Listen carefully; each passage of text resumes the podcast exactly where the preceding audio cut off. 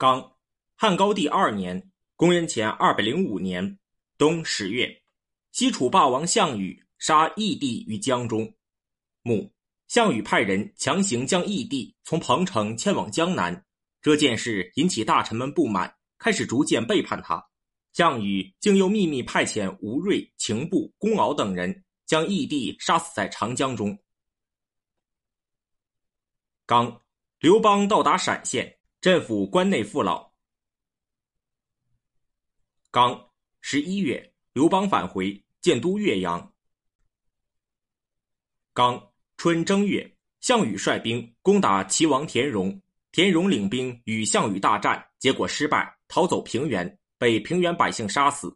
项羽又立田甲为齐王。刚三月，刘邦从临晋渡黄河，魏王豹投降。俘虏殷王司马昂，任命陈平为护军中尉。墓，阳武人陈平，家境贫寒，但好读书。家乡社稷时，他主管祭祀时的供肉，祭祀完毕，将肉分给各户。由于他为人公正，分肉时很均匀，家乡父老都称赞他说：“你做李中宰太好了。”陈平感叹说：“唉，假如能使我治理天下，也会像分肉一样公平。”陈平曾侍奉过魏王舅，官拜太仆，后来因为没有受到重用而出走，跟随项羽。殷王司马昂反叛，项羽派他带兵讨伐，司马昂兵败投降。凯旋归来，项羽就授予他都尉之职，并赏赐给他黄金二十亿。当刘邦攻占殷王司马昂之地时，项羽大怒，又要诛杀平定殷王叛乱有功之臣，陈平十分恐惧，于是。封好项羽给他的黄金和印信，派遣使节送给项羽，就挺身持剑，从小路秘密跑向刘邦的营地。通过魏无之推荐，他见到刘邦。刘邦与他交谈很高兴，问他，在楚国做什么官？陈平回答说，官拜都尉。刘邦听后，当即拜陈平为都尉，还让他陪城，并且监护军队。诸将听说后一片哗然。刘邦听到诸将不满。不但没有改变自己的做法，反而更加厚待陈平。周勃等人对刘邦说：“陈平外表是美男子，但胸中未必有真学问。听说在家时曾与他的嫂嫂有不正当关系，做护军都尉时又多次接受诸将贿赂，愿大王明察。”刘邦听后，马上召见魏无知，加以责备。魏无知回答说：“臣所说的是陈平的才能。”而大王所问的是他的品性。假如现在尾生孝己这样具有高尚品性的人，但他胸中没有更多的战胜敌人而又免于自己失败的韬略，大王还会有空闲的官职去安置他吗？刘邦没有回答，又召见陈平，责怪他说：“先生侍奉魏王不成，跟随项羽不久也离去，如今又跟我交往，难道一个诚实而讲信用的人会如此三心二意吗？”陈平回答说。魏王不能使臣充分发挥作用，所以离开；而项王不相信别人，所信任和喜欢的不是他家族里的人，就是他妻子的兄弟。臣听说大王能使人尽其才，所以才来投奔。然而由于身无分文前来投奔大王，所以不接受诸将所赠之金，就一点费用也没有。如果臣所出的计谋有可取的，愿大王用之；假如没有可取的，诸将所赠之金都在这里。请大王封存好，送往府库。可能的话，恳请大王让臣回归故里。刘邦于是向陈平道歉，并重重的赏赐他，又提升他为护军中尉，监护所有将领。这样，诸将就不敢再说什么了。刚，刘邦到洛阳为义帝发丧，并通告诸侯讨伐项羽。母，刘邦到洛阳新城。三老董公在路上拦住他，劝谏说：“顺德者昌，逆德者亡。师出无名，事业不成。所以说，铺露残贼的面目，残贼才可以被制服。项羽无道，放逐杀害义帝，是天下之贼。人不靠勇，义不平力。大王应该率三军为义帝发丧，并号召诸侯共同讨伐项羽。这样，四海之内莫不敬仰您的仁德。”这是大禹、商汤、周文王、周武王那样的正义举动。于是刘邦为义帝发丧，悲哀痛哭三天，通告诸侯说：“天下共立义帝，我们面北拥戴。现在项羽把他杀害，真是大逆无道。我刘邦发全部关中之兵，集合三河将士，愿意跟从各位诸侯王共同讨伐他。刚夏四月，齐王田荣之弟田横拥立田荣的儿子田广为齐王，赶走齐王田甲。刚，刘邦率领五路诸侯兵马讨伐项羽，攻入彭城。项羽回军彭城，打败刘邦的军队。项羽追击汉军，途中截获刘邦的父亲太公、妻子吕雉，就停止追击，并率师回归。母。项羽虽然听说刘邦大军东来，但打算在破齐以后再打击刘邦，因此刘邦得以率五路诸侯的兵马共五十六万人讨伐西楚。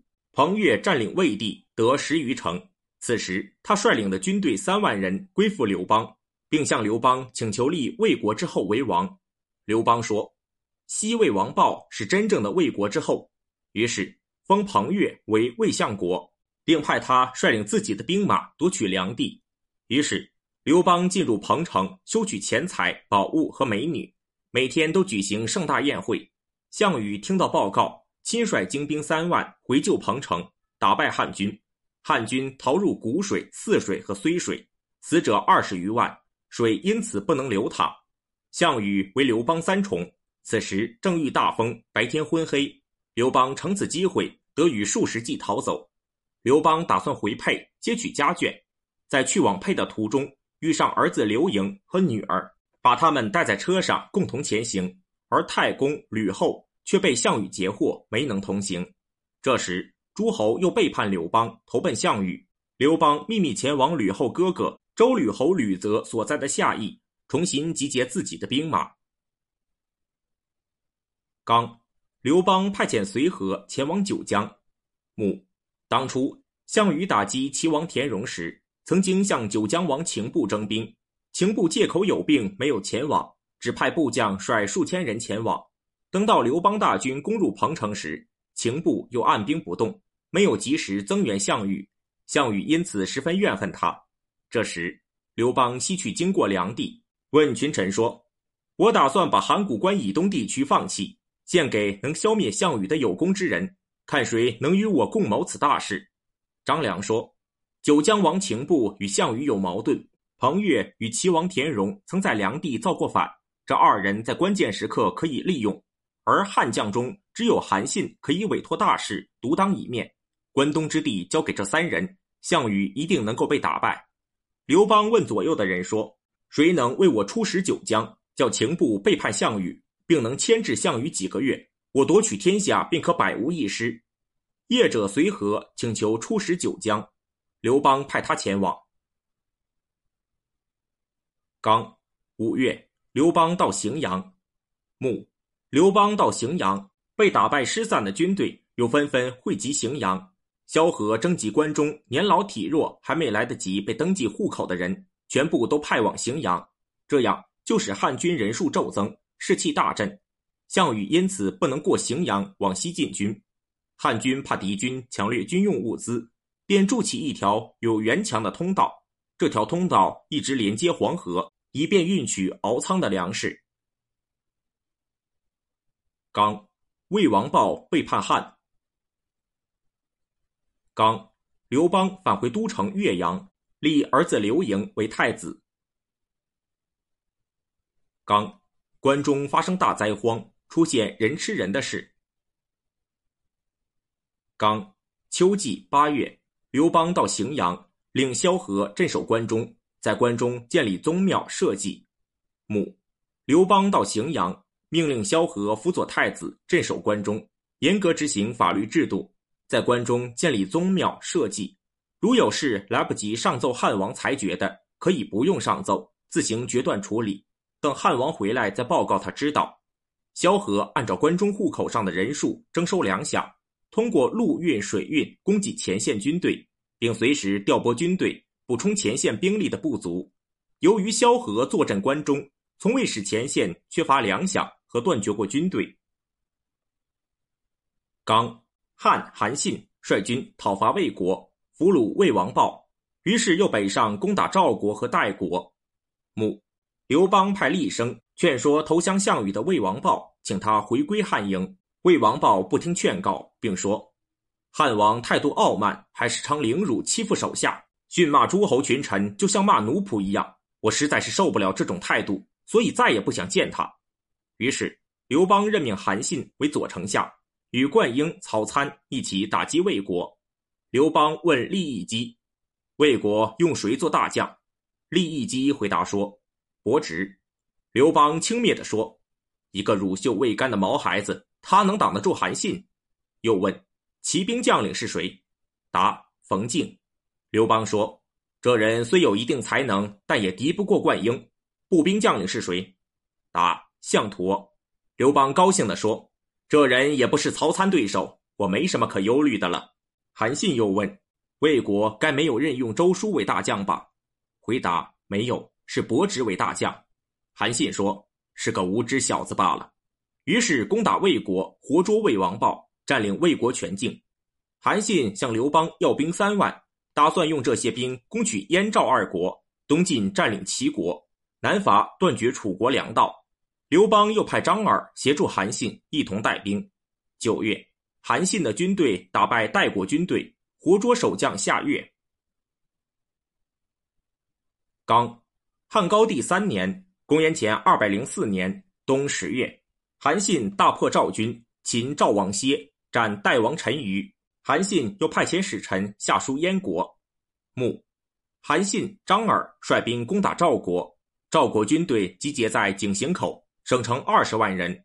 广武军李左车向陈余建议说：“韩信、张耳二人乘胜远征，其兵锋锐不可当。如今井陉口道路十分狭窄，战车两辆不能并行，骑兵不能排成行列。”这种地形决定了他们的军需物资一定在大部队后面，请大王拨给我三万精兵，从小路进军，切断他们的军需物资供应。大王在深沟高垒，不与韩信交战，这样韩信想前进，无人与他搏斗；想后退，又没有归路。由于粮草被断绝，想劫掠，四周又都是高山荒野，因此用不了十天，韩信、张耳之头可送到大王旗下。您若不采纳臣下的计谋，我们必将被这二人擒获。陈馀是个很迂腐的人，常自称自己的军队是仁义之师，不用什么奇谋诈术，所以没有采纳李左车的策略。韩信派人去侦查，回来报告这些消息。韩信非常高兴，这才敢顺着那条狭窄的路前进，去进攻赵军。未到井陉口，就下令军队宿营。半夜时分，他又传下命令，继续前进。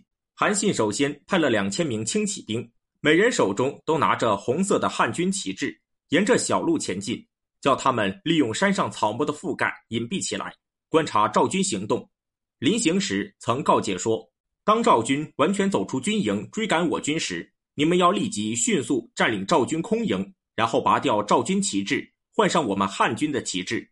他又命令副将传令全军稍加休息，先吃顿便饭，并鼓励大家说。今日消灭赵军之后，我们在大会餐。韩信先派遣一万名士兵出发，这万名士兵面向赵军，背向着绵漫水，摆开作战阵势。赵国的军队看到这种阵势，都大笑起来。天刚亮，韩信就叫人竖起大将旗帜，架起作战大鼓，命令士兵敲着鼓走出井陉口。赵军见后，大开营门，冲出来迎击汉军。双方激战很长时间，韩信、张耳。一见时机成熟，就假装招架不住，扔下旗鼓，退到背水列阵的军阵里。赵军果然倾巢而出，追赶汉军。这时，韩信预先派出的两千名骑兵飞速驰入赵军空营，拔掉他们的旗帜，插上红色汉军旗帜。汉军由于背水而阵，无有退路，为了生存，都殊死搏斗。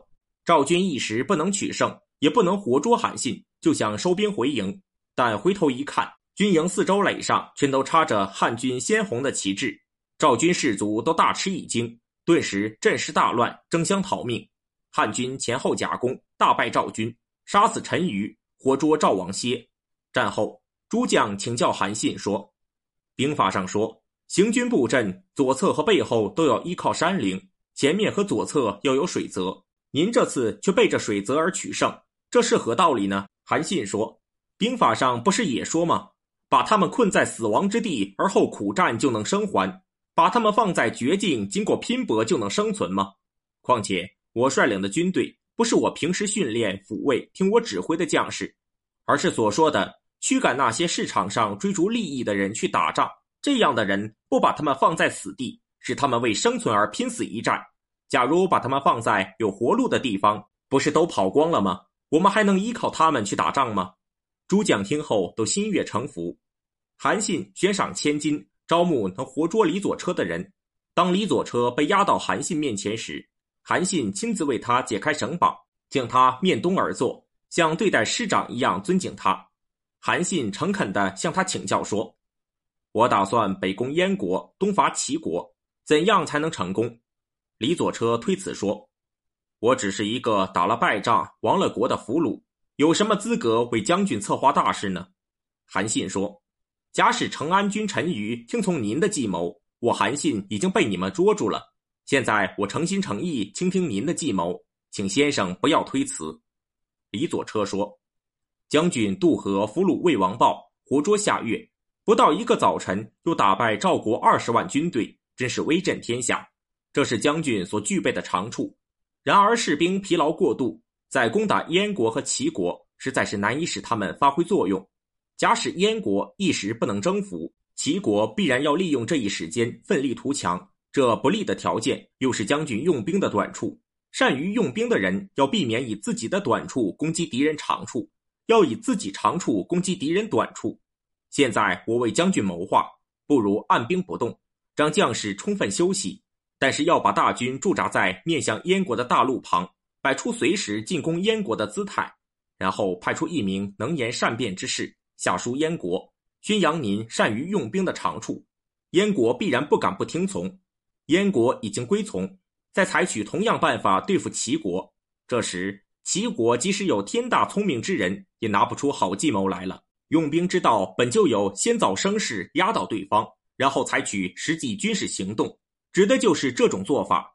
韩信听从了他的计策，派遣使臣到燕国去。燕国听到这个消息，马上就降服了。韩信派人向刘邦报告这些胜利的消息，并请求封张耳为赵王。刘邦答应了他的请求。刚，本月月末发生日食，十一月最后一天又发生日食。刚，十二月。随和说服九江王秦布归汉，母随和到九江劝说秦布归汉，对秦布说：“汉王派臣敬献书信于大王驾前，我私下感到十分奇怪，大王为什么与楚国关系那么亲密呢？”秦布说：“我一向以臣子的礼节来侍奉他。”随和说：“大王与楚国都是诸侯，却把他当作君王对待，必定以为楚国强大，可以托付他加以保护吧。”当项王攻伐齐国，身上背着筑墙的木板，冒着矢石冲在士卒前面时，大王就应该及时的亲自率领全部将士充当楚国前锋。可是您却发兵四千帮助楚国。当汉兵攻入彭城，项王还没有及时撤出齐地时，大王就应该调发全部兵马渡过淮河，与汉军日夜会战于彭城之下。可是却没有见您派一个人渡淮增援楚国。相反，却垂衣拱手，静观双方胜败。难道依靠他国保护之人竟是这样吗？这表明大王对楚国的亲近只不过是挂了个空名，而实际上是想靠楚国的庇护壮大自己罢了。所以，臣下认为依靠楚国庇护来壮大自己的做法，大王是不该采取的。大王所以不肯公开背叛楚国，无非是认为汉国实力弱小罢了。但是，楚国虽然强大，天下都以背信弃义之名谴责他，因为他背弃了与诸侯订立的盟约，又谋杀了义帝。当前汉王集合诸侯兵力，坚守荥阳，运调巴蜀汉中的粮食，坚固防线不可动摇。而楚军深入敌国，让年老体弱之人转运粮食。现在楚国是前进攻不下汉军防线，后退又摆脱不掉汉军追击。目前楚国不如汉国的形势已经明显表现出来。大王不投靠万无一失的汉国，却依靠危在旦夕的楚国。臣下认为，大王不会采取此下策。秦布听完随和的话，暗中答应归附刘邦，但未敢公开。楚国使臣在驿馆正催促秦部急速发兵增援楚国时，随和闯入，厉声说：“九江王已归附汉国，楚国还有什么权利让他发兵？”并劝秦部杀掉楚国使臣，带兵攻楚。结果九江兵被楚国击败，秦部与随和从小路逃往汉营。十二月，秦部赶到汉国，刘邦正蹲坐在床上洗脚，毫无礼貌又无热情召见秦部。秦部看见刘邦这种傲慢的态度，非常后悔，又很愤怒，想自杀。等到出来到住处一看，帷帐、衣服等用具，还有酒肉饭菜。以及侍从人员都与汉王一样，秦部又非常高兴，没想到受到的待遇又超过自己想象。刘邦又拨付给秦部一些军队，与刘邦一起屯驻在成皋。刚，刘邦派遣利益姬到各地立六国后代为王，但没有出发，就又下令取消了。穆，楚国多次占领汉军运粮的通道，并夺取辎重，使汉军缺乏粮草。利益姬对刘邦说：“从前商汤赶走夏桀，周武王讨伐殷纣王，灭了他们国家之后，又给他们的子孙一块封地，以繁衍后代。秦则不然，讨伐诸侯，不但灭了他们的国家，还不给他们的后代足以谋食之地。现在果真能立六国后代为王，他们的君臣百姓一定会感恩戴德，仰慕您的正义之举，心甘情愿地做大王臣妾，为您效力。”到那时，大王必定称霸天下，楚国也必定整肃衣冠，恭敬的朝拜。刘邦一听，非常高兴，满意的说：“太好了，赶紧刻六国之印，请先生代我颁发给六国之后。”利益姬还没有出发，张良来拜见刘邦。刘邦刚吃饭，就一边吃饭一边告诉张良利益姬的建议。张良说：“臣请大王把您面前的筷子借我一用，我为您测算一下。”从前，商汤、周武王所以分封他们的后代，是估计到能够操纵他们的死生之命。现在大王，您能置项羽于死地吗？周武王占领殷地之后，发放粮食，散发钱财，让战马休息，让一牛牧放，向天下昭示永不再战。现在大王，您能做到吗？况且天下有才华之士，他们抛妻弃子，背井离乡，跟随大王，只是希望得到小小的一块封地。如果现在再立六国之后，那些有才华的士人就要回归本国，侍奉他们的君主，那么大王还有谁帮助您夺取天下呢？况且楚国还是天下无敌，六国之后又会屈从而投靠他，这样大王又怎么能让六国之后向您称臣呢？如果用谋士给您出的主意，夺取天下的大事就完了。刘邦听后吃惊不小，停止吃饭，还把正在咀嚼的饭菜吐了出来，骂道。这个无知的儒生几乎坏了他老子我的大事，急忙下令销毁所刻之印。刚夏四月，楚国围困刘邦于荥阳，项羽谋臣亚父范增死。穆刘邦问陈平：“天下乱糟糟的局面什么时候才能安定？”陈平说：“项王身边骨干得力之臣，如范增、钟离墨之辈，不过几个人罢了。”项王为人好怀疑、猜忌别人，有听信谗言。如果能拿出重金进行反间，增加项羽疑心，离间他们君臣关系，打败楚国就一定能做到。于是刘邦给陈平黄金四万斤，不过问他怎么使用。陈平多次施展反间计，制造舆论，说钟离墨等一些将领立功多，但没有得到封地，对楚十分不满，打算与汉国联合，共同消灭楚国。然后分割楚国土地。项羽听到这些流言，果然中计，怀疑钟离墨等人。等到楚国围攻荥阳紧要关头，刘邦派人向项羽求和，项羽也派使臣到汉营。开始，陈平准备了最丰盛的饭菜招待楚国使臣。见到楚国使臣时，陈平故作惊讶的样子说：“我还以为是亚父范增派来的使臣呢。”说着，就把美食和餐具撤了下去。换上了粗劣的饭菜和用具，使臣回去把这情况报告给项羽。项羽果然怀疑范增，范增想尽快攻下荥阳，项羽根本不听范增建议。范增见项羽这个样子，又伤心又愤怒，说：“天下之事大局已定，望大王好自为之。恳请大王让我把我这老骨头带回故乡吧。范增离开项羽，还没有到彭城，由于脊背毒疮发作而死。刚五月，刘邦返回关中，彭越袭击楚国，楚国还击，刘邦又带兵到成高。母，楚军围攻荥阳越来紧急，汉将军纪信说：“形势险恶，臣请用计谋欺骗楚军。”刘邦采纳他的计策。于是陈平让两千多名女子成夜冲出荥阳东门，吸引楚军去追打他们。这时，纪信扮成刘邦模样，坐着汉王的车子也出东门，向楚军说：“城中粮食已尽，汉王向楚军投降。”楚军听说汉王投降，都跑到城东来观看。刘邦命令周柯坚守荥阳，自己则带领数十名骑兵出荥阳西门逃走。项羽知道中了声东击西之计。愤怒地将纪信烧死。刘邦回到关中之后，收拢各地军队，还打算东进。谋士袁生进谏说：“愿大王从武关出兵，这样必然吸引项羽向南攻打您，您就挖深壕沟，高筑城墙，不与他交战，牵制住项羽，使荥阳、成高之间的将士得到休整，也可让韩信等将领借机安顿赵地，连结燕齐两国。